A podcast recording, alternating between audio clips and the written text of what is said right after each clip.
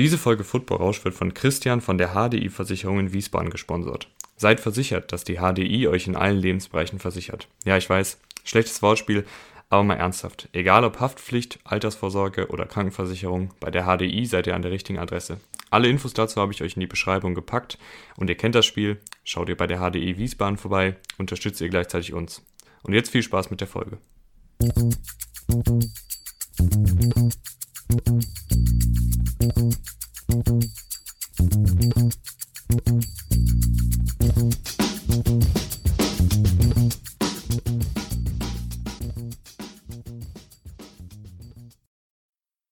Und damit hallo und herzlich willkommen zu Football Rausch. Mein Name ist Tim Rausch und an meiner Seite ist wie immer Rahman Ruprell. Hallo Rahman. Hallo Tim. Es geht weiter im Draft-Programm. Wir haben uns heute überlegt, ähm, wir sprechen über die Skill-Position-Spieler, also die besten Tight Ends, die besten Wide Receiver, die besten Running Backs im kommenden Draft. Ähm, wir haben uns insgesamt, lass mich nicht lügen, zwölf Spieler rausgesucht, über die wir sprechen wollen, insgesamt, damit es halt ein bisschen übersichtlicher wird. Also wir wollten jetzt euch nicht mit äh, 30 Namen zu kleistern, sondern haben uns so die, die zwölf interessantesten Tight Ends, Wide Receiver, Running Backs rausgesucht. Äh, da auch wie immer mit NFL vergleichen, mit einer kurzen Analyse, Pro und Contra. Und die würden wir jetzt mit euch durchgehen. Äh, wir fangen an mit den Tight Ends, gehen dann rüber zu den Wide Receivers und zu guter Letzt das Wichtigste zum Schluss, die Running Backs. Klingt das nach einem Plan? Das klingt nach einem Plan. Und wenn wir bei den Titans starten, dann gehe ich davon aus, dass wir auch mit Kyle Pitts starten. Das ist ja eigentlich der Titan, über den ähm, alle vor diesem Draft reden, bei vielen Big Boards, also bei vielen Ranglisten, wo man jetzt nicht auf die Position schaut, ja auch sehr, sehr, sehr weit oben dabei. Ähm, ich habe sogar gesehen, äh, teilweise auf Platz 2 hinter Trevor Lawrence. Äh, ganz so weit würde ich ihn nicht sehen, aber äh, als, als Titan auf jeden Fall die ganz, ganz klare Nummer 1 in diesem Draft. Ist eigentlich praktisch ein Receiver im Körper eines Titans. Das sieht man ja häufiger in den letzten Jahren, so, so Evan Engram-mäßig. Äh, extrem stark äh, gegen gegnerische Coverage, egal ob das dann äh, auch Cornerbacks teilweise sind, die lässt er dann auch alt aussehen. Äh, hat echt auch einen richtig krassen Catch-Radius. Also der bringt schon sehr, sehr viel mit, was du für bei einem richtig guten Titan brauchst. Ja, das ist mir, also eigentlich müssen wir nicht viel über Kyle Pitts reden, oder? Also jeder hat den, hat den Pro Day von ihm gesehen, wo er auch noch eine 4-4 läuft. Ähm, der Typ ist ein athletischer Freak, hat, glaube ich, wenn ich das richtig in Erinnerung habe, die größte Wingspan aller Tight Ends seit ich weiß nicht wie vielen Jahrzehnten. Ähm, also das heißt von, das ist doch dann vom Stinkefinger Arme ausgestreckt bis zum anderen Stinkefinger, oder? Wenn ich das ganz so sagen genau. darf. Das darfst du so sagen. Äh, ganz genau. Also einfach, wenn du deine Arme ausstreckst, ist äh, deine Wingspan, deine Spannweite auf Deutsch. Ja, und das überträgt sich dann auch in seinem Spiel in einem enormen Catch-Radius. Das heißt, der fängt ja auch Dinger, die zwei Meter weiter links neben ihm landen. Und, und das ist ja in der modernen NFL so wichtig, er hat dieses Receiver-Route-Running, oder? Ja, auf jeden Fall. Also, wie ich eben schon meinte, ist quasi ein Receiver im Körper eines Tight Ends und Kritiker würden sagen, vielleicht auch zu sehr Receiver und zu wenig Tight End. Das muss man dann auch an der Stelle sagen. Äh, was mir sonst noch aufgefallen ist, letztes Jahr gar kein Drop. Das ist auch äh, überragend, das muss ich hier gar nicht groß unterstreichen. Kein Drop spricht für sich. Ähm, als Receiver wirklich, da bringt er alles mit, vor allem für ein Tight End eben. Eben als richtiger Tight End, da fehlt, finde ich, noch ein bisschen was eben auch die, die Stärke, die Kraft auch äh, als, als Blocker. Also Elite-Blocker ist er auf jeden Fall nicht. Ähm, aber er ist auch noch jung. Er ist 20 Jahre alt. Äh, kann sich da auch noch entwickeln. Also da kann er, ich glaube, da wird er auch noch Muskelmasse draufpacken, äh, wenn er dann in die NFL kommt. Auf jeden Fall ein wirklich Top-Prospect, was auch in jedem Mockdraft, glaube ich, in den Top 10 geht. Ja, du hast gerade das Run-Blocking angesprochen. Natürlich ist er da kein Elite Runblocker. Die Elite äh, Runblocker Tight Ends dieser Welt, abgesehen von George Kittle, sind ja dann auch meistens primär Runblocker und nicht jetzt Receiving Tight Ends. Ähm, er hat sich trotzdem ein bisschen verbessert. Also wenn man sich die, ich muss ehrlich sagen, ich ich kann jetzt keinen Run-Blocking Tight End analysieren. Ich, ich weiß nicht so genau, worauf man da achten muss. Ich sehe halt, wenn er den blockt, dann blockt er ihn und wenn nicht, dann nicht. Aber laut PFF ist er da auf jeden Fall von 2019 auf 2020 schon mal ein Stück besser geworden. Und ich glaube, das ist was. Run-Blocking ist ja auch viel so Wille. Ne? Also wenn du Bock auf Run-Blocking hast, dann kriegst du das, glaube ich, auch gut hin. Definitiv, aber ich bin immer, ich bin immer in diesen Draft-Analysen, vor allem bei diesen ganz, ganz äh, guten Spielern, gewillt, auch ein bisschen die ne negative Seite äh, aufzuzählen, weil der Hype, der vor so einem Draft entsteht, ist immer extrem groß. Äh, und da darf man halt nicht vergessen, dass das dann, manchmal hört sich das halt so an, als ob alles Number One Picks wären und alles die besten Spiele, die jemals äh, gesehen wurden. Deswegen versuche ich immer da ein bisschen auch auf den Boden der Tatsachen zurückzukehren. Dann sage ich noch was Positives über ihn. Ähm, er hat auch viele, also was heißt viele? Er hat auch einen Teil seiner Snaps outside als, als wirklicher Receiver gespielt und dagegen Cornerbacks sich aufgestellt. Und selbst da hat er dann gut ausgesehen. Also hat regelmäßig auch Cornerbacks im 1 gegen 1 geschlagen. Und das als Teil ist natürlich sensationell. Und jetzt frage ich dich, Rahman. Ähm, wir reden ja noch nicht über die Receiver, die kommen gleich noch. Aber ist Kyle Pitts für dich der beste Skill-Position-Spieler? Also nimmst du einen Tight End vor einem Wide Receiver, obwohl das ja eigentlich nicht so üblich ist in der NFL? Äh, sehr gute Frage. Kommt natürlich auch darauf an, was ich brauche in meiner Mannschaft, das ist auch klar. Aber wenn ich jetzt in einem Vakuum äh, das betrachte, würde ich immer noch Nein sagen. Ich nehme Kyle Pitts nicht an 1. Äh, also, also nicht vor einem Jamal nee, Chase. Ja, einem genau, bei Skill, genau, bei Skill ja, Positions okay, äh, sehe okay. ich die beiden, die du gerade genannt hast, noch eher vor. Da wird es wieder eine Instagram-Umfrage geben, liebe Leute. ah, apropos Instagram, äh, wir haben ein Gewinnspiel gerade am Laufen. Äh, da könnt ihr einen, einen Football gewinnen, den ich echt sehr, sehr cool finde. Also eigentlich, ich hatte auch schon überlegt, äh, ob ich dich einfach markiere, Rahman. Ja. ich habe auch schon überlegt, ihn einfach zu behalten. dass ich mich dann selber auslose. Ähm, ihr müsst nur zwei simple Sachen machen: ähm, Freund oder Freundin markieren ähm, und euch bei MyWorld registrieren. Ich glaube, da äh, schrecken viele ein bisschen zurück, ähm, weil man vielleicht das Unternehmen nicht kennt. Aber da könnt ihr euch sicher sein, das ist natürlich seriös. Also, wir würden euch da nicht ähm, irgendeinen Link reinstellen, wo ihr, was weiß ich, äh, für Daten verliert oder sonstiges. Also, MyWorld ist ein Sponsor von uns. Äh, wir haben ja auch letzte Woche schon einen Werbeclip von denen drin gehabt. Die haben den Football eben zur Verfügung gestellt. Und wenn ihr euch da registriert, das ist ein Cashback-Unternehmen, äh, könnt ihr dann auch den Football gewinnen. Und ich sage euch, der, also der ist sehr, sehr cool. Das nur noch mal kurz dazu.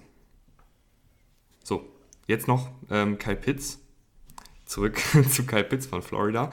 Ähm, letzter Stat, der mir noch aufgefallen ist, den ich noch nicht genannt habe, sechs Yards nach dem Catch noch kreiert. Also das heißt, auch ähm, nach dem Catch echt eine Waffe, wenn du ihn in einen Raum bekommst, wo er dann auch seine, seine athletischen Fähigkeiten nutzen kann, kommt er da echt auf viele, viele Yards. Und deshalb auch mein NFL-Vergleich, Rahman, Darren Waller von den Raiders. Wäre tatsächlich auch mein NFL-Vergleich, wenn ich mir einen überlegt hätte. Das ist der erste Spieler, der mir in den Kopf gekommen ist. Ähm, und wir alle wissen, wie Darren Waller mittlerweile in der NFL aussieht. Also da können wir uns auf einiges freuen bei Kyle Pitts. Hast du denn einen Favoriten? Wo siehst du ihn? Hast du da irgendein Team, wo du sagst, ich glaube, die schlagen zu?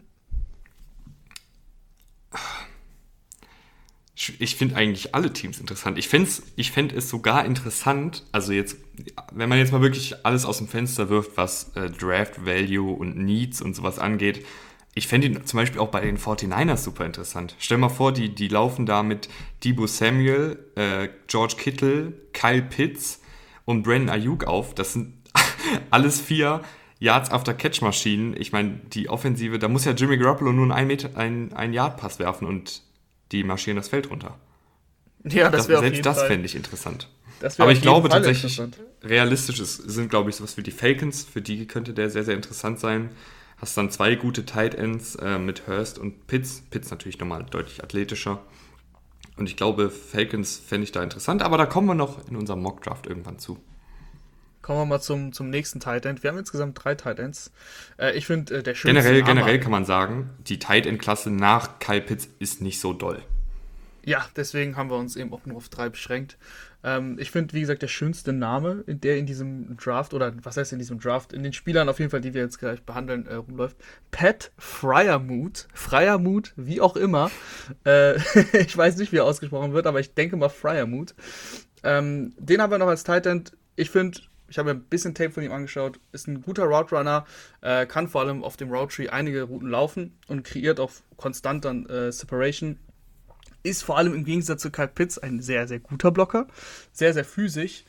Ähm, was, was krass war, der war letztes Jahr bei, bei Penn State äh, die klare Nummer 1. Äh, laut PFF hat er fast 28% der Target Share bekommen. Das ist äh, extremer Wert. Also bei fast jedem dritten Ball war er das Target. Also ähm, Pat Fryermuth, ein, ein Tight End, der sowohl blocken als auch Routen laufen kann, ist natürlich überhaupt, also kommt überhaupt nicht ran an Kyle Pitts, was Routenlaufen angeht, ist aber als Blocker deutlich besser, was ja auch bei vielen, vielen Franchises sehr, sehr wichtig ist. Ja, äh, Fryermuth, ähm, großer, schwerer Tight End, äh, natürlich hat ein paar Kilos mehr drauf als Pitts, ist auch noch einen Ticken größer als Kyle Pitts. Ähm, und dadurch ist er natürlich auch ein Ticken unathletischer. Also du kannst von Fryermuth Mut, ich, hab, ich weiß es nicht, kannst du nicht erwarten, dass er jetzt äh, zehn vertikale Routen pro Spiel läuft. Ähm, aber, und das, der, der ist so eine, ich fand, der war sehr konstant. Also du konntest ihn wirklich bei jedem Snap aufs Feld stellen. Der blockt dir gut im Pass-Blocking, im Run-Blocking und kommt dann eben beim Route-Running nicht so wirklich über die Athletik, sondern eher halt über seine Physis.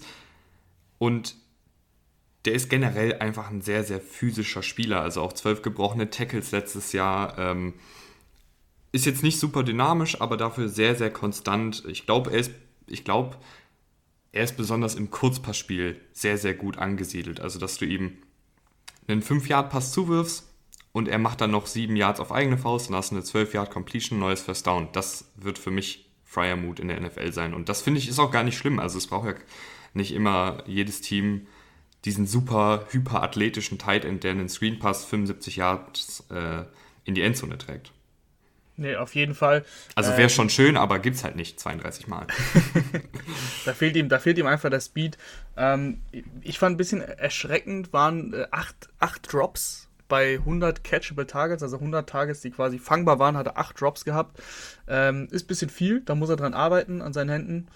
Äh, aber ansonsten ein Spieler, den du so in der dritten Runde, glaube ich, ähm, gut nehmen kannst, wenn du, wenn du einen zweiten Tight End, also je nachdem, es ist nicht dein First Tight End auf jeden Fall, das würde ich nicht machen. Aber ähm, ich würde ihn zum Beispiel wie immer, ich sehe fast jeden Spieler gern bei den Ravens und Pat Fryermuth als, als, als Ravens Tight End würde ich auf jeden Fall mit seinem starken Blocking auch sehen. Ich habe auch ähm, noch einen NFL-Vergleich, wie jedes Mal. Dawson Knox ist mein NFL-Vergleich. Auch jemand, von dem ich sehr, sehr viel halte, der irgendwie in der NFL noch nicht so richtig durchgestartet ist, aber auch jemand ist, der die kurzen Anspielstation, die kurze Anspielstation ist, der auch mal Tackles brechen kann und das kann Fryermuth auch sehr, sehr gut. Also er hatte wirklich ein paar Plays dabei, wo er noch einen Gegenspieler weggetruckt hat, wo er noch einen Stiffarm ausgepackt hat, wo er noch ein paar Meter durch die Luft geflogen ist fürs neue First Down oder in die Endzone. Also Dawson Knox ist für mich die, die NFL-Comp, also der NFL-Vergleich. Einen Titan haben wir noch auf unserer Liste. Wer ist denn das, Tim? Brevin Jordan von Miami. Aber das ist nicht wirklich ein Tight End, Rahman. Ja, ich weiß, das habe ich mir auch aufgeschrieben. also er, er, er läuft äh, wirklich sehr, sehr gute Routen, ist auch schnell. Ähm, aber wie du schon gesagt hast, er hat halt nicht die, die Physis eines Tight Ends.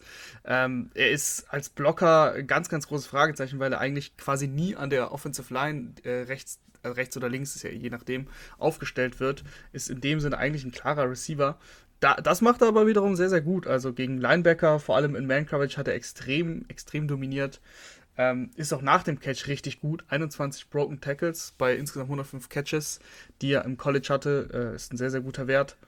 Läuft auch seine Routen wirklich sehr agil, hat gute Cuts.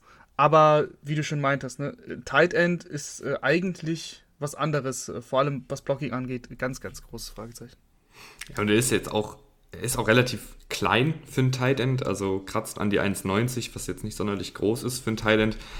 Ähm, und was echt für mich ein Fragezeichen ist, ist, dass er kein guter Contested Catcher ist. Also selbst am College nicht. Ähm, und wir wissen alle, am College ist das noch vergleichsweise leichter, weil die Cornerbacks und Safeties und Linebacker logischerweise vom Niveau her nicht ganz so hoch sind oder nicht ganz so gut sind. Aber er hat nur 11 von 33 Contest Catches gefangen. Ähm, und das ist etwas, was der NFL, in der NFL wahrscheinlich noch weiter runtergeht. Also frage ich mich, ob Brevin Jordan wirklich nur ein Tight End ist, dem du Screenpässe und, und geschemte Pässe zuwerfen kannst, wo er wirklich offen ist und dann seine äh, Yards after Catch Fähigkeiten nutzen kann, die er natürlich hat und wo er auch gut drin ist. Also er kreiert gut Yards nach dem Catch, ist da auch sehr, sehr agil und, und physisch äh, mit dem Ball in der Hand. Also erinnert fast so ein bisschen an so einen, an einen Running Back, wenn er den Ball in der Hand hat. Aber ich frage mich halt, ob er nur das ist oder ob er wirklich dann sich auch noch als, als wirkliche Waffe im Passspiel im Sinne von, dass er konstant 1 gegen 1 Situationen gewinnt und konstant auch mit Bällen mal runterkommt, wo der Quarterback einfach sagt, hier, äh, mach ein Play, das weiß ich halt nicht. Es wird schwierig, glaube ich.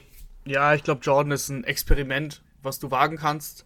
Ähm, da kann, das kann, hat viel Upside, weil er diese Qualitäten als Receiver eben hat.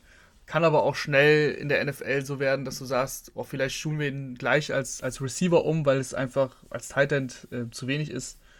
Oder es sogar so weit kommt, dass du sagst, ja gut, das war ein Versuch wert, aber hat halt nicht geklappt, weil die Voraussetzungen, die, die guten Voraussetzungen sind zwar da, aber äh, du brauchst, du brauchst eine gewisse Baseline, vor allem als Tight End, und äh, wenn, die, wenn die fehlt und es dann in der NFL auch nicht ähm, wie sagt man so schön, äh, translated, also quasi übersetzt wird in die NFL, dann ähm, ja, ist es halt schwierig. NFL-Vergleich ist Irv Smith von den Vikings. Oh, okay. Ja, finde ich schwierig, muss ich sagen. Irv Smith sehe ich nämlich besser, beziehungsweise kam auch meiner Meinung nach in die NFL mit mehr Upside, vor allem eben, also er ist ein guter Receiver, aber er kann auch blocken, finde ich. Also so ist nicht. Das sehe ich halt bei Brevin Jordan jetzt noch nicht. Aber ich lasse mich gerne überraschen. ja, Irv Smith war für mich einfach jemand, der natürlich auch Schwierigkeiten hat im Blocking. Also ich fand jetzt nicht, dass er ein mega guter Blocker ist. Es war die letzte Saison auch nicht so doll und die Saison davor auch nicht.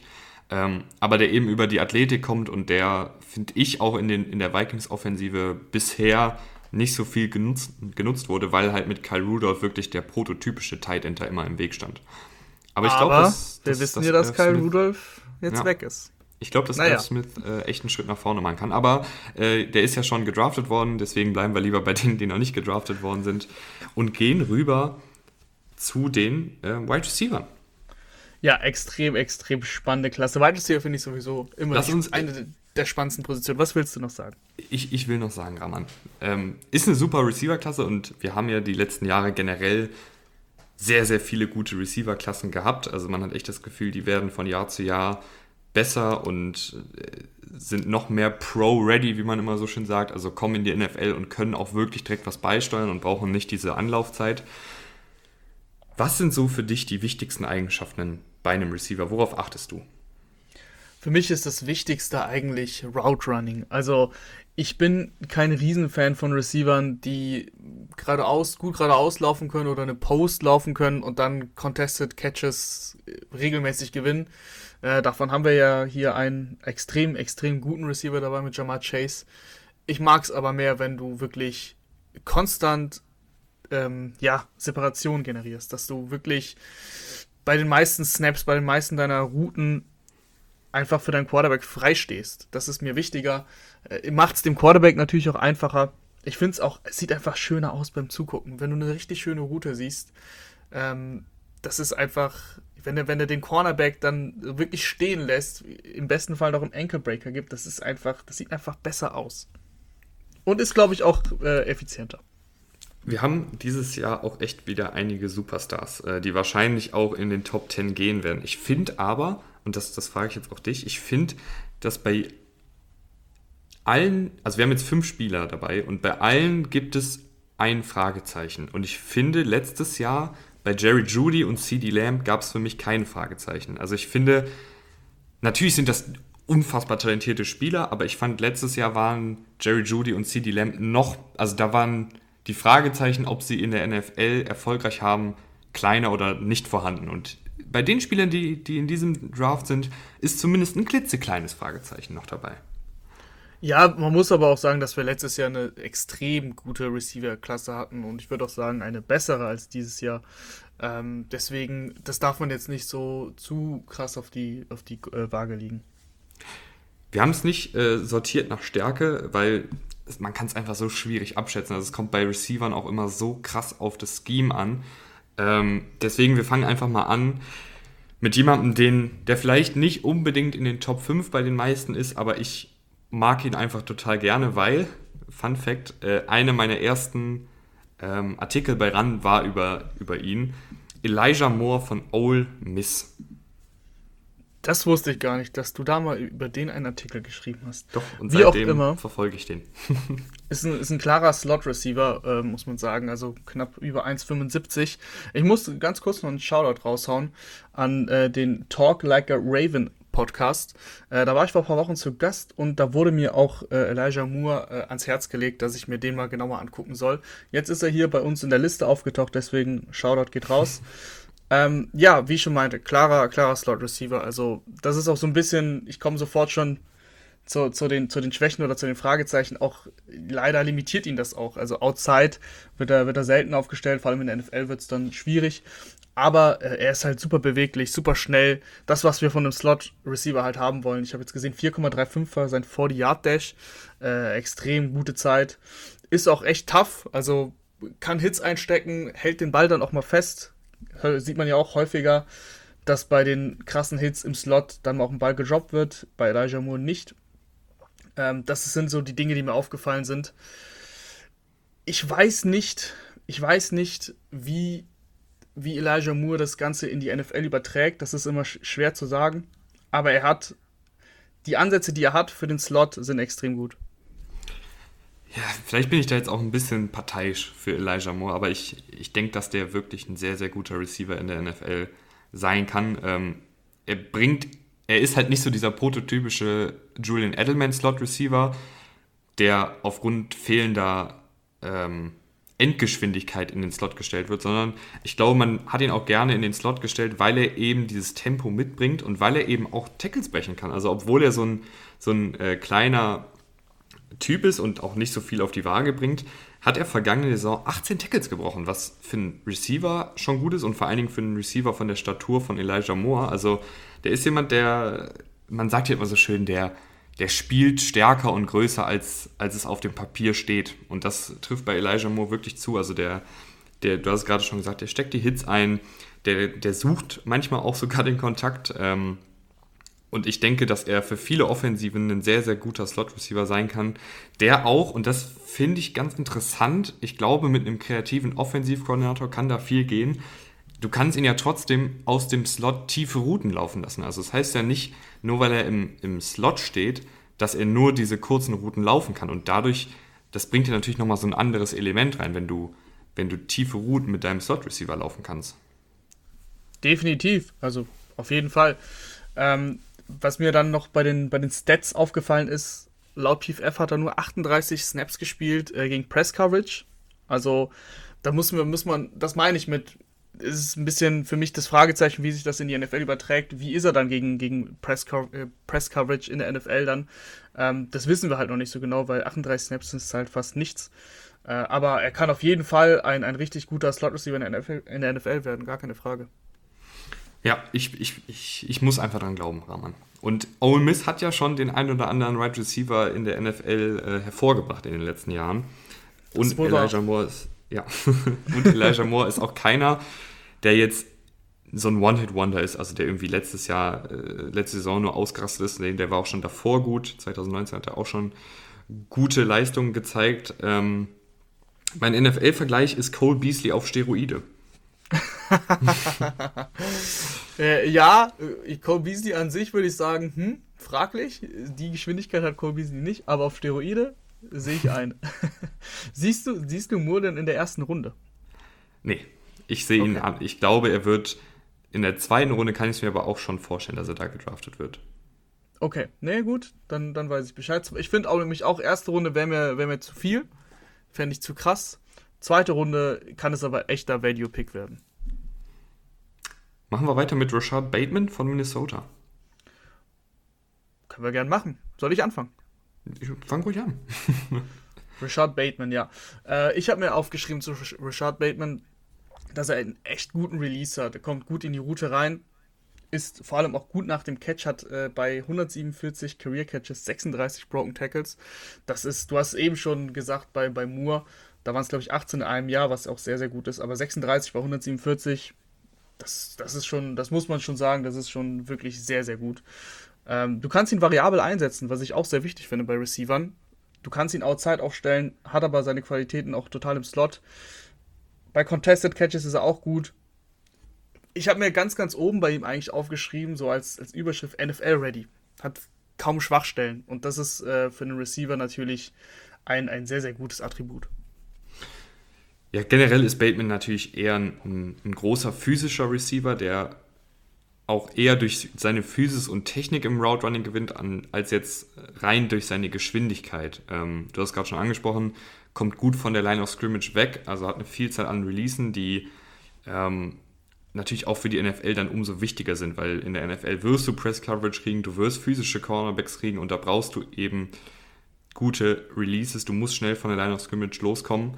Ähm, was mich ein bisschen gewundert hat und weswegen ich auch diese, diesen Combine ehrlich gesagt ein bisschen vermisse, er ist ein guter Athlet, aber kein kranker Athlet. Also es ist jetzt nicht so, dass er jetzt ein, ein, ein Top 10 Athlet war im College. Und im Tape ist er auch, finde ich, nicht unfassbar spritzig, aber jetzt ist er im Pro Day trotzdem eine 439 gelaufen. Ähm, ja, weiß ich nicht, oder? ja, du hast es, du hast es, glaube ich, letztens schon getweetet. Ähm, sowas in der Richtung Tape ist wichtiger als, als der Sprint beim Pro Day oder so, äh, was, was Geschwindigkeit einfach angeht. Also wenn dir, wenn du einen Spieler siehst, ähm, auf dem Tape oder im Spiel halt, der für dich jetzt nicht unbedingt super schnell wirkt, und das auch voll im konstant, dann aber so eine 40-Time droppt, ähm, dann würde ich immer eben meinen Eyeball-Test, also was ich im Spiel gesehen habe, höher bewerten. Einfach, weil das ist einfach nicht das Gleiche. Das, die Zeit, die du beim 40-Yard-Dash aufstellst, ich meine, die läufst du einfach geradeaus, ohne Gegenwehr. Ähm, du kriegst ein Startsignal und Ende, aber das ist nicht das gleiche, wie, wie wenn du eine NFL-Route läufst. Deswegen, oder wenn du den Ball in der Hand hast und läufst. Äh, deswegen, da bin ich immer ein bisschen skeptisch bei diesem. Oder wenn du nur die Shoulderpads aufhast, ne? Du läufst ja dann nicht in kurzer Buchse umher. Das kommt noch dazu. Also bei diesen ganzen Zeiten, es macht Spaß, die zu vergleichen. Und natürlich kann man da ungefähr, ungefähr auf jeden Fall sehen, wer jetzt schnell ist und wer vielleicht nicht. Aber äh, da sollte man vorsichtig sein. Aber was es, mir, was es mir zumindest zeigt, ist, dass er schon jetzt die Zeit genutzt hat, um zu trainieren. Also ich meine, ähm, eine 439 läuft sich ja auch nicht mal eben so. Ja, logisch, logisch. Also das, wie gesagt, die Zeit sagt schon was aus, so ist nicht. Äh, ich wäre, wie gesagt, nur ein bisschen vorsichtig. Ich habe noch einen, einen negativen Aspekt, mhm. weil das bisher äh, bei mir zumindest ähm, bei mir zumindest nicht aufgekommen ist. Drops. Über die ganze Karriere ähm, viele Drops, 19 Drops bei 166 Catchable Targets. Äh, ist, ein, ist etwas, was ist, ist das etwas Drops, was dich dann bei so einem Prospect beunruhigt? ich glaube, du kannst da schon viel dran machen. Es gibt ein paar äh, Spieler in der NFL, die einfach chronische Drop-Probleme haben, aber es gibt auch immer eine Vielzahl, die haben dann vielleicht mal in einem Spiel oder in einer Saison ein paar Drops und dann in der nächsten Saison gar keine mehr. Also ich finde, das ist schwierig und ich glaube, dass du mit dem richtigen Coaching, und das ist auch eine Konzentrationsfrage, ich glaube, da, da kann, man, kann man viel machen. Also Klar, wenn das, wenn das was ist, was chronisch auftritt, wo er dann jedes Spiel gefühlt einen Drop hat, ist es natürlich nicht gut. Gut ist es auf jeden Fall nicht. Ähm, aber ich finde auch, dass man, dass es meistens vor allem bei Receivern halt auch eine Kopfsache ist. Also, ich meine, du bist ja nicht umsonst Wide Receiver und wirst jetzt in der NFL gedraftet. Äh, Richard Bateman geht, geht auch sehr wahrscheinlich in der ersten Runde, irgendwann Ende der ersten Runde weg. Ähm, das ist etwas, woran man arbeiten kann. Ich habe tatsächlich einen relativ hohen NFL-Vergleich, Keenan Allen ja, Keen Allen sehe ich auf jeden Fall beim Release. Das, das muss ich sagen. Keen Allen ist auch ein Receiver in der NFL, der einen extrem guten Release hat. Ähm, den Vergleich sehe ich. Das ist gut, dass du den siehst. Ich bin mal gespannt, was du jetzt bei Jalen Waddle von Alabama sagst. Ähm, die Kollegen von Downset Talk, äh, ich glaube, Adrian hat ihn sogar, nee, nee, nicht Adrian, sondern Christoph, Christoph Kröger, der ähm, neulich bei uns noch zu Gast war, hat Jalen Waddle als besten Receiver in der Draft-Klasse ähm, ist, glaube ich, somit die interessanteste Personalie auf Wide Receiver, Jalen Waddle. Weil er unfassbar schnell ist. Also du musst es dir wirklich, jeder, der jetzt vielleicht noch nicht so viel von den College-Spielern gesehen hat, Jalen Waddle, wenn ihr da euch das Highlight-Tape anguckt, der läuft den Leuten einfach davon wie der Roadrunner. Also wirklich der Typ ist so schnell und so agil und hat so einen guten Antritt. Also der könnte wirklich beim, beim 100-Meter-Sprint bei Olympia mitmachen. Da bin ich mir ziemlich sicher. Ich habe auch schon Tyreek Hill-Vergleiche gelesen. Ja, also wirklich auch, das ist ja, das ist ja auch nochmal ein Unterschied, ob du jetzt eben, wie du eben gesagt hast, auf den 40 Yards schnell läufst und einfach schnell gerade ausläufst oder ob du wirklich einen sehr, sehr guten Antritt hast, sehr, sehr agil bist, weil agil ist ja auch nochmal was anderes. Also wenn du einen Richtungswechsel setzt, ähm, ist es ja nochmal was anderes, als wenn du gerade ausläufst, logischerweise. Und dann, wie viel Tempo verlierst du beim Route Running? Also wenn du einen Cut setzt, wirst du dann langsamer und bei Jalen Waddle ist das einfach nicht der Fall. Also der wird nicht langsamer, der läuft die ganze Zeit auf Vollgas. Ich weiß nicht, wie der das macht, aber der Typ ist einfach unfassbar schnell. Und ähm, hat auch ein solides Route Running. Also es ist jetzt nicht so, dass er nur dieser Speedster ist, der, der sonst nichts kann. Der ist ein guter Route Runner. War sogar bei einigen Contested Catches, Contested Catches äh, ordentlich unterwegs. Ähm, aber die große Stärke von ihm ist natürlich die Geschwindigkeit. Auch 10 Yards durchschnittlich nach dem Catch noch kreiert. Da sieht man dann ungefähr, wie oft er dann den, den, Receive, äh, den, den Cornerbacks wegläuft. Aber, und das ist eben das große Fragezeichen, er hat nur knapp 1000 Snaps am College gespielt, weil er verletzt war, weil er zu Beginn seiner College-Karriere noch die, die vierte Geige war in Alabamas Power Offense. Ähm, was machen wir mit Jalen Waddle? Weil ich glaube, rein vom Potenzial her, wenn du natürlich jemanden kriegst, der ähnlich wie Tyreek Hill Defensiven vor solche Probleme stellt, allein mit der Gefahr, dass er eine tiefe Route läuft, dann wäre das natürlich krass. Ja, also die Snap-Anzahl, klar. Ich würde das aber jetzt nicht so, so hoch bewerten, weil das, was er mitbringt, was er zeigen kann, das bietet dir so viel, wie wir bei Hill sehen. Hill macht diese ganze, also natürlich ist Mahomes der Faktor in dieser Offense, aber ohne Hill würde diese Offense auch ganz anders funktionieren. Also Hill ist ja nicht ein Spieler, der nicht nur gerade ausläuft, sondern auch viel für Irritationen im Backfield sorgt. Und das kannst du mit Waddle ja theoretisch genauso gut machen, ähm, weil es ist halt ein Human Joystick, ne? Wenn du so, wenn er den Ball hat, dann kann er dir halt sofort entwischen. Ähm, mir würde eher so ein bisschen noch Sorgen bereiten, dass er sich den Knöchel gebrochen hat letztes Jahr. Das hat man auch im Championship Game gesehen. Ähm, da war er extrem wackelig, aber hat auch andererseits Toughness bewiesen, weil er da echt noch gespielt hat, obwohl du das Gefühl hattest, boah, geh doch lieber auf die Bank. Ähm, das sieht einfach nicht gut aus. Da weiß ich jetzt nicht genau, das, das bin kein Arzt, äh, wie, er, wie er davon zurückkommt. Äh, das wäre etwas, was mich eher noch ähm, ja, ein bisschen zurückhalten würde, aber insgesamt ist es natürlich ein, ein krasser Big Play-Faktor. Äh, also Jalen Waddle ist ein Big Play waiting to happen ähm, und deswegen auch bei mir sehr, sehr weit oben. Und das sind halt so Receiver, die den Unterschied machen können. Und das ist auch im Endeffekt das, was wir in der NFL wollen. Ja, ich tue mich aber irgendwie, das meinte ich halt mit diesen, mit diesen kleinen Fragezeichen, die jeder dieser Top-Receiver noch mitbringt. Wir kommen gleich noch zu Devontae Smith und Jamar Chase. Aber was machst du jetzt mit Jalen Waddle? Äh, wählst du ihn als ersten Receiver? Ich weiß, ich werfe dich jetzt hier auch voll oft ins kalte Wasser. ja, nee, aber also. Was machst du mit Jalen Waddle? Er ist, er ist nicht mein Number One Receiver im Draft, äh, das nicht. Aber sobald die, die beiden, die jetzt gleich noch kommen, weil die stehen bei mir, für mich, stehen die über Jalen Waddle, ähm, sobald die beiden weg sind, ist es für mich eben der drittbeste Receiver. Und dann nehme ich ihn auf jeden Fall, wenn ich einen Receiver brauche, ähm, Top 15, würde ich sagen. Also 10, zwischen 10 und 15, je nachdem, je nachdem aber auch, wie die Receiver fallen. Also, das ist ja immer im Draft schwierig zu sagen. Wann geht der erste? Kann ich warten? Muss ich eventuell sogar hochtrainen, wenn ich einen Receiver will? Äh, das ist schwer zu sagen, aber für mich ein ganz klarer First-Round-Pick und ähm, so Top 20 auf jeden Fall.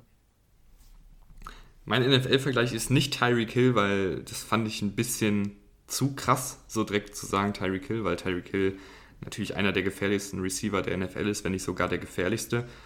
Mein NFL-Vergleich ist aber trotzdem ein sehr, sehr guter Spieler, Brandon Cooks. Mm, ja, ja. Speed ist auf jeden Fall da. Gehen wir weiter zu Devontae Smith. Ähm, das große Fragezeichen kennen alle, da kommt dann Rahman wahrscheinlich gleich zu. ich fange erstmal an. Was macht er denn gut? Ähm, der Wonte Smith, das erste, was er sehr gut macht und was Rahman auch immer sehr wichtig findet, gutes Route Running, kreiert Separation und Route Running, finde ich, ist er echt super flüssig. Äh, wie, also, ist immer so ein bisschen schwierig ins Deutsche zu übersetzen, aber das sieht einfach aus wie aus einem Guss, ähm, wenn er eine, eine Route läuft.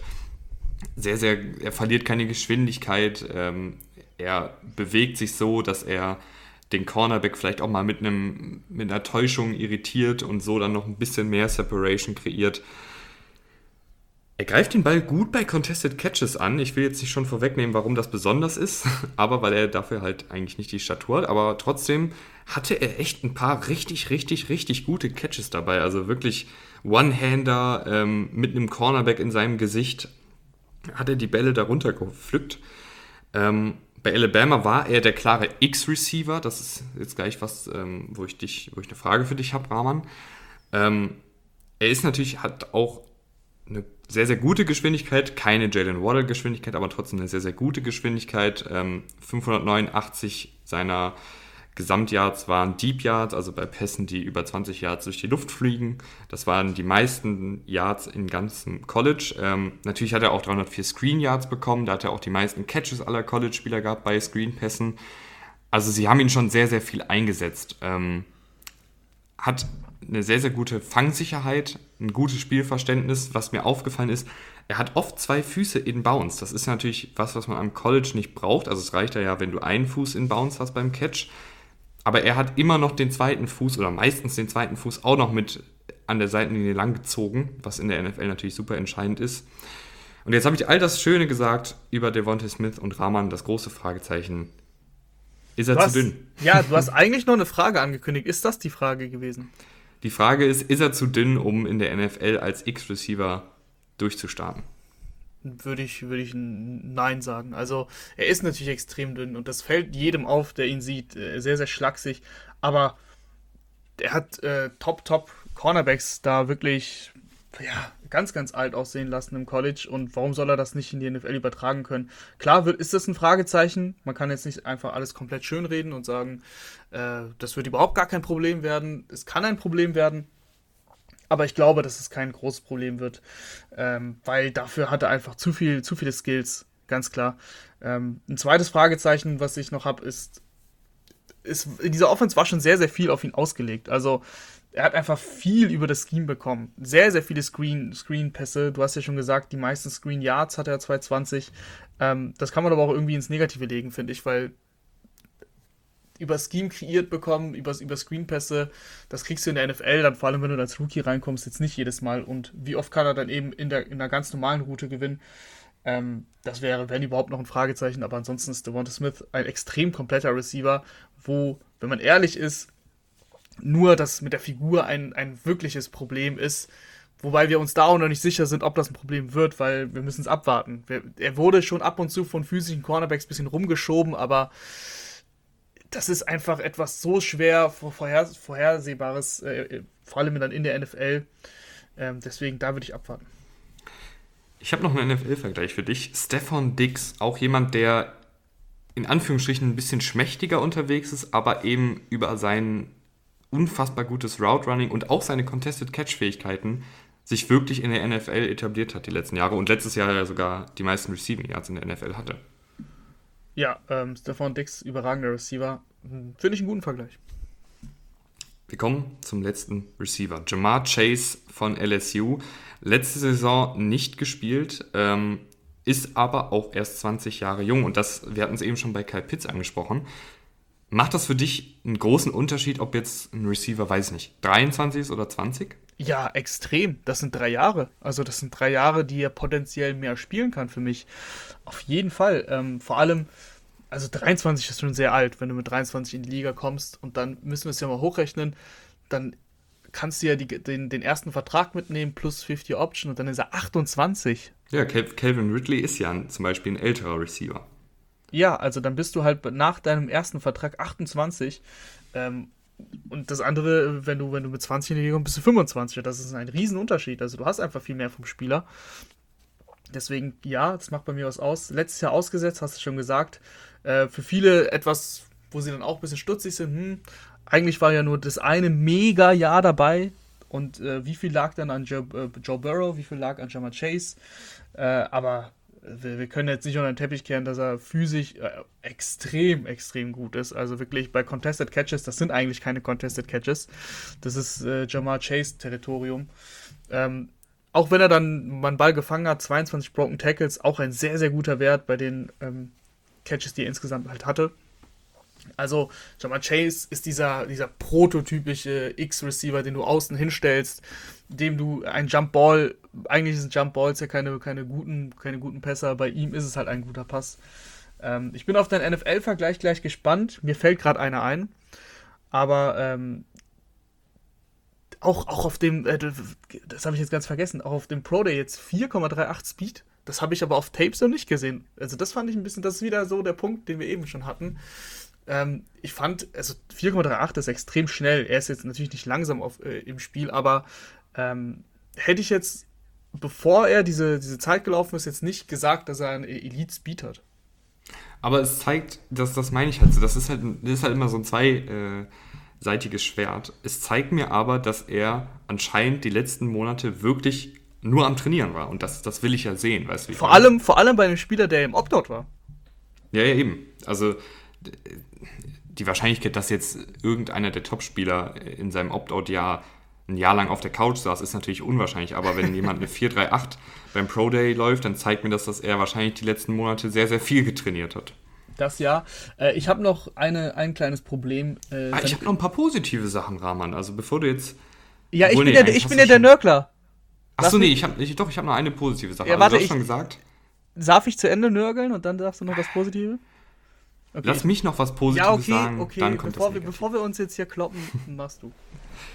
Er ist ein sehr, sehr guter Contested Catch Catcher, das hast du gerade schon gesagt. Ähm, ich finde aber auch bei tiefen Bällen, der hat diesen, diesen Instinkt für den Ball. Also wie, wie Gerd Müller früher den, den Torinstinkt hatte, hat der den, den Instinkt beim tiefen Ball, den auch zu finden. Also der irgendwie schafft er sich da immer so zu positionieren, wenn der Ball lang in der Luft ist, dass er dann auch bei ihm landet. Das fand ich noch eine, eine gute Fähigkeit. Also es ist jetzt selten so gewesen, dass äh, Joe Burrow ihn irgendwie, dass Joe Burrow den Ball zum Beispiel zu weit nach links oder zu weit nach rechts oder zu weit nach vorne oder zu weit nach hinten positioniert hat und Jamar Chase dann es nicht geschafft hat, seine Route anzupassen und den Ball doch noch zu fangen. Also das hat er sehr, sehr oft gemacht. Er hat dann die Route ein bisschen angepasst, ist vielleicht einen Ticken langsamer gelaufen, hat nochmal einen Ticken mehr Gas gegeben, ist nochmal einen Tick weiter nach rechts oder nach links ausgewichen, um den Ball zu fangen. Also das fand ich sehr, sehr gut.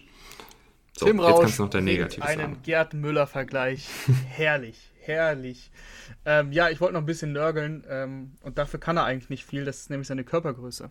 1,83 ist für einen X-Receiver dann schon nicht das Größte. Und vor allem bei einem Receiver, der eben so gut ist bei diesen, äh, bei diesen Bällen, im, die contested sind, die er jetzt high pointen muss, wo er am höchsten Punkt den Ball eben fangen sollte, könnte vielleicht ein Problem sein, sage ich nur. Also die Körpergröße, da hätte ich lieber 1,88 bis 1,90. Ich habe tatsächlich auch noch was zum Nörgeln. Ähm, ich habe mir aufgeschrieben, er ist natürlich noch kein runder Receiver. Route Running und ab und an Schwierigkeiten mit Press sind zu sehen. Hab dann aber dahinter geschrieben, das kann man aber coachen und der Junge war auch erst 19. Ja, definitiv. Also, also er hat ja mit 19 da diese Wahnsinnssaison hingelegt. Äh, ich glaube, es waren 1500 Yards. Wie gesagt, wir achten da nicht so auf die Statistiken, weil das ist im College nicht so wichtig. Ähm, die Total Stats. Ja, genau. Ähm, aber das muss man ja auch mal sich nochmal vor Augen führen. Der, der war 19, ne? Also mit 19 so im College auf der höchsten Bühne zu dominieren, ist auch schon sehr, sehr gut. Und, was man auch sagen muss, Justin Jefferson, der ja dieses Jahr ähm, auch mein Rookie of the Year eigentlich war, der war der klare Nummer 2 Receiver hinter Jamar Chase. Der wurde in den Slot gestellt und wurde von, auch von mir als Slot-Receiver abgestempelt, weil er 99% seiner Snaps im Slot gespielt hat. Ähm, hat aber gezeigt, dass er outside gar nicht so schlecht ist bei den Vikings. gar nicht so schlecht, ist gut. Äh, genau. Du hattest noch einen NFL-Vergleich, Rahman. Äh, ja, ich habe mir ist äh, DeAndre Hopkins. Also wenn ich bei physisch starken über physisch starke Receiver nachdenke, die bei Contested Catches äh, extrem gut sind, dann fällt mir einfach DeAndre Hopkins ein. Ich hatte Allen Robinson, aber ist natürlich ähnlich. Ähm, sind wir durch mit den Receivern? Ja, oder? Ja, und deshalb gehen wir jetzt auch mal kurz ähm, 25 Sekunden ungefähr in die Werbung. Wir hören uns gleich wieder. Tschüss. Egal, ob ihr euch bei Lieferando eine Pizza bestellt, bei Nike das Trikot eures Lieblingsspielers holt oder eine neue Playstation bei Saturn ordert. Mit MyWorld kriegt ihr bei jedem Einkauf Geld zurück, also Cashback, und könnt es euch auf euer Konto auszahlen lassen. Obendrauf sammelt ihr noch Treuepunkte. Das Ganze ist komplett kostenlos. Link dazu ist unten in der Beschreibung. Und wie meine Oma schon sagte, wer den Cent nicht ehrt, der die Millionen nicht wert. Und jetzt weiterhin viel Spaß mit der Folge. Und da sind wir wieder ähm, und sind jetzt bei den Running Backs angekommen. Rahman, du hast, ich weiß nicht wann es war, aber du hast vor einigen Folgen mal gesagt, du wählst keinen Running Back mehr in der ersten Runde. Ja, das habe ich gesagt und das, äh, dazu stehe ich. Dazu stehe ich, das heißt, du wirst dabei bleiben. Ähm, trotzdem, ich finde die, manchmal finde ich es auch ein bisschen übertrieben, muss ich ganz ehrlich sagen. Also da wird ja getan, als, als dürfte man keinen Running Back in den ersten sechs Runden mehr wählen. Ja, nein, also das ist natürlich Quatsch, äh, logischerweise. Aber mein Punkt ist im Endeffekt eigentlich nur, dass ich genug Value in den späten Runden finden kann bei Running Backs, was wir ja seit Jahren sehen. Und ähm, dass es einfach Spieler gibt, ich habe ja dann die Wahl zwischen dem Running Back, den ich dann nehme, sei es ein McCaffrey, Barkley, wer auch immer, oder eben ein, einen anderen Spieler, der ja auch ein extremes Talent mit sich bringt. Ist ja nicht so, dass ich jetzt nur diesen, diesen Barkley habe und sonst nichts dahinter. Ich habe ja dann vielleicht noch einen extrem guten Pass-Rusher, den ich nehmen kann. Und der hat für mich einfach immer mehr Value. Das ist ja auch völlig in Ordnung. Dennoch haben wir jetzt vier Running Backs vorbereitet. Ich fange mal an mit Kenneth Gainwell von Memphis. Äh, ist ein kleinerer, schmaler Running Back, ähm, der so der moderne Running Back in der NFL ist. Also wirklich ein sehr, sehr guter Route Runner für einen Running Back. Also äh, sieht fast schon nach einem Receiver aus. Ich glaube, er könnte auch tatsächlich im Slot spielen. Ähm, nur drei Drops bei 60 Targets, sehr, sehr beweglich, sehr, sehr agil. Ähm, für seine Größe fehlt mir allerdings ein bisschen noch Antritt und Geschwindigkeit. Also ich sage, er ist sehr agil, aber diese Endgeschwindigkeit hat er für mich nicht wirklich. Er ist natürlich nicht langsam, aber auch nicht unfassbar schnell. Ähm, aber wie gesagt, als Receiver sehr, sehr gut. Als Läufer ist er solide, hat ein paar schöne Cuts, ist wie gesagt sehr, sehr beweglich, aber ist natürlich keiner, also es ist glaube ich keiner, dem du jetzt irgendwie 200 Laufversuche geben wirst. Nee, nee, das ist ein, für mich ein, eigentlich ein klarer ähm, Third Down Receiver, der durchaus mal auch äh, laufen kann, so ist es nicht, aber in der NFL, glaube ich, wird er sehr, sehr schnell diese Rolle bekommen als, als klarer Receiver im Backfield. Ähm, deswegen sehe ich ihn, würde ich ihn als Runner gar nicht so krass bewerten. Ähm, er hat schon echt gute Moves drauf, muss man sagen. Wenn er einmal in Space ist, wenn er einmal Raum hat, äh, hat, er, hat er gegen Linebacker überhaupt keine Probleme, die mal stehen zu lassen, dann, äh, dann Move zu setzen. Pass Protection könnte noch ein Problem werden. Das ist ja sehr wichtig für einen für Back, der vor allem bei Third Down drauf ist. Ähm, da muss er ein bisschen Muskelmasse auch einfach, glaube ich, noch zulegen. Ja, aber generell ist das ein ziemlich einfacher Running Back zu evaluieren, finde ich. Also solider Läufer, aber die große Stärke ist eben im Receiving Game. Ähm, das heißt, wenn du ein Team bist, was noch einen, was zum Beispiel schon einen guten, rein läuferischen Running Back hat, ähm, aber vielleicht noch einen braucht, der noch mehr im Passspiel dir bringt. Also zum Beispiel, sagen wir einfach mal, die Titans, finde ich. Ähm, die haben Derrick Henry, der ist auch als Läufer, wissen wir alle, unfassbar stark. Aber so ein Receiving Back würde den Titans manchmal, glaube ich, auch nicht schaden. Ähm, und deshalb auch mein NFL-Vergleich ist Austin Eckler jemanden, den du auch mal laufen, kann, lau laufen lassen kannst, aber der eben auch der beste Freund vom Quarterback beim Third Down ist. Ja, Austin Eckler ist, glaube ich, schon dann eher so der Best-Case-Vergleich. Äh, Einfach weil Austin Eckler ja jetzt mittlerweile schon in dieser Workhorse-Rolle drin ist. Ich weiß nicht, ob da Gainwell reinwachsen kann, aber ähm, auch ein Running Back, der mir, der mir gefällt, weil ich sowas gerne habe, ne? wenn, du, wenn du Bälle fangen kannst. Wir gehen weiter zu Javonte Williams von North Carolina und ich muss sagen, ähm, von allen Running Backs, die ich mir angeguckt habe, hat mir das Tape von ihm mit am meisten Spaß gemacht, weil er wirklich ähm, diese Balance bei gegnerischem Kontakt hat und diese, diese Fähigkeit, Gegenspieler abzuschütteln, Gegenspieler wegzutrucken, Gegenspieler wegzustiffarmen das ist wirklich sehr, sehr, sehr, sehr stark. Also 75 Tackles ist er ausgewichen letzte Saison. Ähm, hat einen bockstarken Antritt, gute Endgeschwindigkeit. Ähm, 27 seiner Läufe gingen letztes Jahr über 15 Yards. Als Receiver ist er okay, aber nicht sonderlich äh, viel eingesetzt. Ähm, und bevor ich jetzt meinen NFL-Vergleich äh, nenne, kannst du ja noch mal was zu ihm sagen, wenn du noch was hast. Ja, mir gefällt, mir gefällt Javonte Williams. Das ist noch so ein, so ein Oldschool-Runner, der, der den Kontakt sucht, der echt extrem aggressiv spielt. Ähm, aber du hast jetzt eigentlich mir schon sonst sehr viel vorweggenommen. Lass mich mal kurz gucken.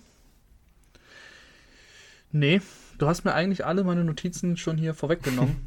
Deswegen äh, NFL-Vergleich, ich glaube, ich weiß schon. Du hast es, glaube ich, sogar schon getweetet gehabt, aber das wäre auch mein NFL-Vergleich gewesen. Ja, ich habe Nick Chubb, aber ich habe mir auch aufgeschrieben, oder eine Bowlingkugel. ja, Nick Chubb finde ich gut. Also dieses, dieses physische Laufen einfach, ähm, auch mal den Kontakt, den gegnerischen Kontakt zu absorbieren, das hat er, das hat er drauf. Ähm, und das passt auch zum Receiving Game, weil Nick Chubb ist im Receiving Game jetzt auch nicht der Beste und Javonte Williams, da hat er Schwächen, das muss man schon so sagen. Äh, deswegen ist er einfach kein Top Receiver, weil es da ein bisschen fehlt. Äh, Running Back, sorry. ja, Top Receiver ist er ja nicht, aber. Ja, ähm, genau, das ist er auch nicht. dann kommen wir, finde ich, jetzt zu einem der interessanteren Running Backs. Ähm, Najee Harris von Alabama. Äh, ich glaube, die meisten von Ihnen, die meisten von euch äh, haben die Highlights von ihm bestimmt schon gesehen, äh, wo er über zehn Leute drüber springt und echt sehr, sehr gut aussieht. Ähm, Rahman, damit ich dir nicht wieder alles wegnehme, fang du doch mal an. Ja, Najee Harris ist ein extrem guter Running Back. Für mich auch der Number One Running Back in dieser Klasse. Da gibt es ja viele, die Travis Etienne eventuell nach vorne sehen. Für mich ist Najee Harris, weil er im Receiving Game ähm, auch sehr, sehr, sehr, sehr gut spielt. Also Travis Etienne, kommen wir gleich dazu, ist auch ein guter Receiver. Aber da gefällt mir Najee Harris noch ein bisschen besser.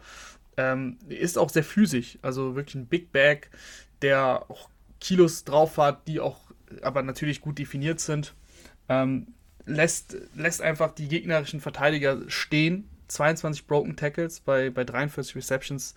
Äh, das ist sehr, sehr gut. Und er ist ein Receiver, also ein Running Back natürlich, logischerweise, aber wenn er im Receiving Game spielt, ähm, da kann er auch wirklich gute Routen laufen. Er ist nicht dieser klassische Screen Receiver oder, oder Dump Off Receiver, der kann auch wirklich eine Route laufen und hat dann echt einen guten Catch Radius. Da haben wir auch im, ich glaube, es war im Championship Game, hatte er einen sehr, sehr krassen Touchdown Catch. Ähm, das ist eigentlich so der Najee Harris, äh, der mir gefällt. Als Läufer ist er auch sehr, sehr gut, eben weil er dieser, dieser Big Bag ist. Aber man muss sagen, ähm, ich sag ja, habe ja immer eine negative Komponente. Äh, er, er, hat, er hat das Gewicht, aber manchmal setzt das nicht ein. Also ein bisschen mehr den Kontakt suchen, ein bisschen härter laufen, ein bisschen was von Javonte Williams abgucken, das würde ihm nicht schaden. Ja, du hast mir jetzt schon das meiste weggenommen. Gerade im Receiving Game finde ich ihn halt erstaunlich gut. Also wenn du ihn siehst, wirst du jetzt ja nicht denken, dass er jemand ist, der dir 43 Catches in der College-Saison geben kann. Äh, aber er hat ein gewisses Route Running, er hat vor allen Dingen gute, gute Fangsicherheit, gute Hände. Ähm, als Läufer finde ich ihn natürlich auch sehr, sehr gut. Also er hat die Größe, er hat die Stärke, er hat auch eine gewisse Geschwindigkeit, keine Top-Geschwindigkeit, aber er ist ja auch äh, nicht langsam, auf gar keinen Fall.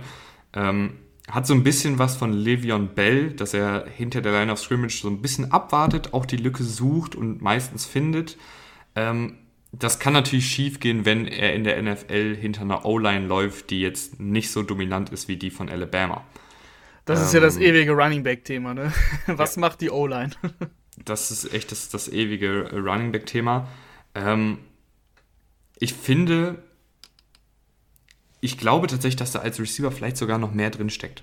Ähm, weil bei Alabama wurde er natürlich nicht so oft als Receiver genutzt, weil die hatten ja genug gute Receiver. Aber ich könnte mir schon vorstellen, dass er da noch ein bisschen verstecktes Potenzial hat als Receiving Back tatsächlich, obwohl er halt diese, diese Größe und Stärke hat. Ich habe ja. irgendwie das Gefühl, dass da noch ein bisschen was geht als Receiver. Definitiv. Und deshalb auch mein NFL-Vergleich, die Überleitung David Johnson. Aber jetzt nicht der David Johnson, der äh, nicht mehr gerade auslaufen kann, ohne sich das Bein zu brechen, sondern der David Johnson von Arizona damals. Ja, es war eigentlich auch nur ein Jahr, wenn man ehrlich ist, bei David Johnson, so traurig es ist. Aber das Jahr war, war überragend. Und wenn wir so einen Najee Harris sehen, über mehrere Jahre, das wäre schön. Ähm, Le'Veon Bell fand ich auch nicht schlecht. Hattest du ja eben schon kurz gedroppt. Finde ich mhm. auch. Aber die sind sich eh ähnlich. Ob David Johnson, Le'Veon Bell sind ja ähnliche, ähnliche Spielertypen. Ja, ich hatte, erst hatte ich äh, James Robinson mit einem Nitro. Weil James, James Robinson natürlich nicht so schnell ist. Du und deine Steroide und Nitro und so weiter und so fort. Ja gut, wir haben noch einen Spieler, Travis Etienne, habe ich ja kurz eben schon gedroppt gehabt. Wen würdest du denn zuerst nehmen? Etienne oder Harris? boah. Ich nehme Etienne, weil ich glaube, da ist das Potenzial in dem richtigen Scheme höher. Aber ich, lass es mich so sagen, wenn ich irgendein Team bin, was keine O-Line hat und kein, kein gutes Konzept, dann wird Harris da wahrscheinlich besser sein. Aber wenn ich ein Team bin, was ein sehr, sehr gutes Konzept hat, äh, ein Outside-Zone-Scheme zum Beispiel hat, mit einer guten O-Line, mit einem guten Playcaller, ich glaube, dann ist Travis Etienne eine, sofort eine Granate in der NFL. Ja, Travis Etienne hat ja sogar vier Jahre dann durchgezogen. Ähm, überraschend für viele. Die meisten haben geglaubt, dass er schon letztes Jahr in die NFL kommt. Hat er nicht gemacht. Äh, ich weiß nicht, ob das so die beste Entscheidung war. Einfach weil bei Running Backs umso schneller du in die Liga kommen kannst, komm halt in die Liga, weil Travis Etienne hat jetzt 800 College Touches äh, insgesamt. Ähm, drei Jahre war er der Workhorse Running Back, hat halt schon viel Last getragen. Und das hat man auch ein bisschen in den Zahlen gesehen letztes Jahr. Also die Yards, Yards per Attempt sind deutlich runtergegangen. Seit 2018 eigentlich. Da hatte er über 8, dann waren es irgendwie 7 und jetzt war es auf 5, irgendwas. Ähm, das ist natürlich etwas, was mich zumindest äh, verunsichert, wenn ich mir Travis Etienne im Draft holen möchte. Ist ein, ist ein echt guter Runner gegen Kontakt, hat einen extrem guten Antritt. Also, das klingt immer so, ich fange mal, ich bin jetzt, ne, hab jetzt negativ angefangen, aber Travis Etienne ist eigentlich auch ein Spieler, wo man wartet, wann der nächste Home Run, Run kommt, äh, weil, weil er eben diese Geschwindigkeit hat als Running Back. Ja, ähm, gehe ich mit. Also ich habe mir als erstes aufgeschrieben Speed, Speed, Speed. Also der ist wirklich sehr, sehr, sehr flott unterwegs. Ähm, Im Receiving war er zu Anfang seiner College-Zeit ein bisschen, also ist er sehr, sehr untergegangen, wurde da fast gar nicht eingesetzt, jetzt die letzten Jahre deutlich mehr eingesetzt und hat auch gezeigt, dass er ein passabler Receiving Back ist. Ähm, natürlich jetzt nicht auf dem Level von einem äh, Gainwell, den wir eben schon hatten, aber eben auch kein schlechter. Ähm, ja, du hast es eben schon angesprochen, er hat die gute Kontaktbalance. Ähm, wenn er mal von dem Tackle abprallt, verliert er nicht sonderlich viel Geschwindigkeit. Ähm, hat 822 Yards nach dem Kontakt letztes Jahr gehabt, ähm, 43 Tackles ausgewichen. Das sind so noch die positiven Sachen. Also er ist wirklich sehr, sehr, sehr schnell. Und wenn du einen Outside-Zone-Scheme hast mit gutem Blocking, glaube ich, dass er da sehr, sehr gut sein kann. Die negativen Sachen, die ich mir noch aufgeschrieben habe, du kannst gerne erkennen, Rahman. Ähm, es, ist keiner für die, es ist keiner für die kurzen Yards. Also ist jetzt nicht unbedingt jemand, der dir garantiert bei drittem und zwei das First Down holt. Da ist, glaube ich, ein Najee Harris einfach besser. Und ich habe mir noch aufgeschrieben, äh, er hampelt manchmal zu viel hinter der O-Line rum und sucht nach der Lücke zum Touchdown, anstatt die einfachen Yards zu nehmen. Und das könnte wieder, besonders hinter einer schlechten O-Line, zum Problem werden, dass er dann so viele Läufe hat für minus zwei Yards, weil er da nicht dann einfach die, den, den 5-Yard-Lauf nimmt, sondern halt die ganze Zeit guckt, okay, wo kann ich jetzt hier die 60 Yards äh, zur Endzone laufen. Ja, wie du gesagt hast, ähm, bei Dritter und Zwei ist er vielleicht nicht die beste Wahl. Liegt auch eben an seiner Size. Also er ist äh, 1,78, glaube ich, und ähm, wiegt jetzt auch nicht ganz so viel wie Najee Harris zum Beispiel. Also da fehlt ihm, da fehlen ihm ein paar Kilos, die er dann eben einsetzen kann. Obwohl er eigentlich gut gegen Kontakt ist, ich glaube auch, dass es etwas ist, woran man arbeiten kann. Ähm, aber ich finde, Najee Harris insgesamt äh, hat weniger Touches im College gehabt, äh, ist eben einer, der mir diese harten Yards dann besorgen kann, ist im Receiving Game aber besser, finde ich.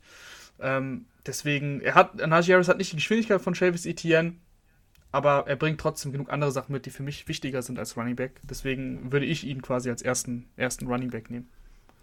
Zu guter Letzt, NFL-Vergleich ist bei mir Raheem Mostert. Raheem Mostert ist äh, Speed, Speed, Speed, trifft auf jeden Fall auf Raheem Mostert und Travis Etienne zu. Raheem Mostert hat, glaube ich, letztes Jahr ähm, also die jeweils besten Werte gehabt, was Endgeschwindigkeit angeht. Da war er 1 und 2. Ja, und der ist, ich finde, Mostert ist auch jemand, der, der hat zwar natürlich noch nicht sonderlich viel in, in der NFL gezeigt. Der hatte ähm, in dem Playoff-Lauf der Fortnite natürlich diese, diesen, diese krassen Spiele. Aber ich fand, wenn er fit war und wenn sie ihn dann auch sehr, sehr intensiv genutzt haben, also die 15, 20 Carries pro Spiel gegeben haben, dann hat er halt diese Geschwindigkeit gezeigt. Dann hat er auch gezeigt, dass er von Tackles abprallen kann und nicht von so einem, man sagt ja immer so schön, von so einem Arm-Tackle zu Boden gebracht wird, sondern das auch noch bricht und weiterläuft. Und das ist für mich Travis Etienne. Ja, ich glaube, Travis Etienne ist der bessere Spieler, den du als eben als Workhorse einsetzen kannst. ähm, als Mostert. Mostert hatte ja schon häufig Verletzungen und ähm, selten, selten Carries, also Spiele, wo er wirklich sehr, sehr viele Carries bekommen hat, weil da einfach, das auch ins 49er-Scheme eigentlich nicht passt. Die haben ja mehrere Running Backs.